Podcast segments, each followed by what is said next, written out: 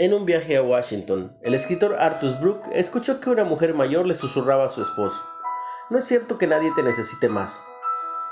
Él murmuró algo sobre desear estar muerto, y ella le dijo, termina con eso.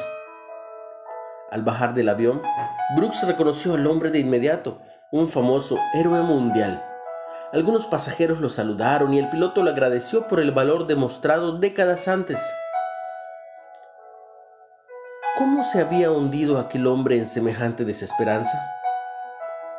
El profeta Elías había derrotado valientemente solo a 450 profetas de Baal. No era tan así, ya que Dios había estado allí en todo momento. Tiempo después, sintiéndose solitario, le pidió a Dios que le quitara la vida. En cambio, el Señor le puso por delante otras personas para servirlas. Le dijo, ve, y ungirás a Asael por rey de Siria, a Jehú por rey de Israel y a Eliseo para que sea profeta en tu lugar. Fortalecido con un propósito renovado, buscó a Eliseo y lo entrenó para que fuera su sucesor.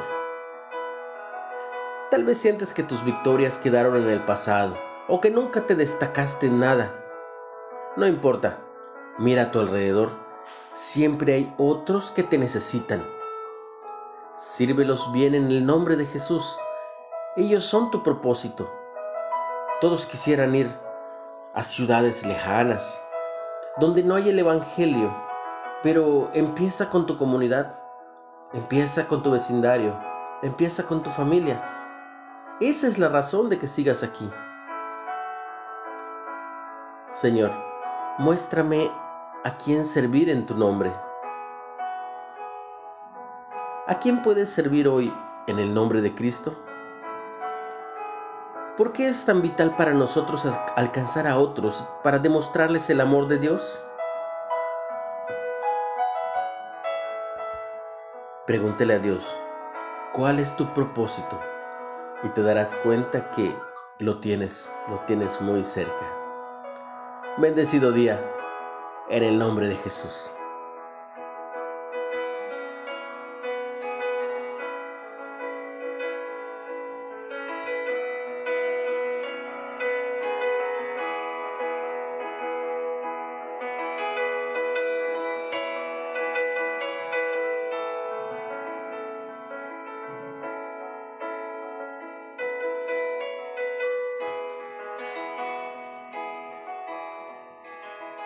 No olvides compartir el mensaje.